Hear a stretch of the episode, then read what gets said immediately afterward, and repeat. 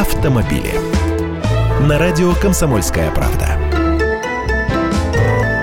Здравствуйте. Давайте про дороги сегодня. Специальный раствор для дорожного покрытия хотят протестировать в России. Об этом рассказали в Федеральном дорожном агентстве, которое называется Росавтодор. После распыления на дорожную поверхность этот раствор впитывает ультрафиолетовые лучи, а ночью начинает светиться благодаря накопленной солнечной энергии. Тут они двух зайцев как бы убивают. Свечение помогает водителям лучше ориентироваться в темное время суток, а также экономит электроэнергию на освещение улиц. Красивая сказка, а теперь вы выезжаем на дорогу, где сверху лед и снег, а снизу ямы. Еще не хватало, чтобы весь этот ужас с подсветкой был. Ну и дальше.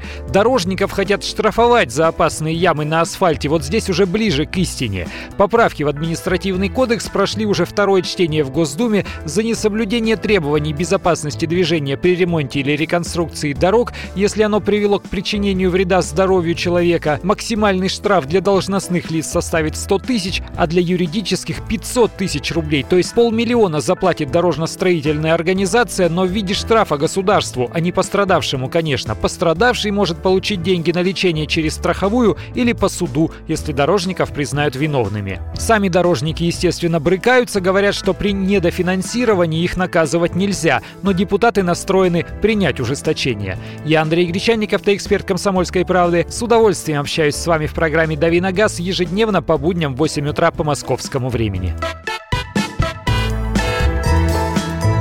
Автомобили.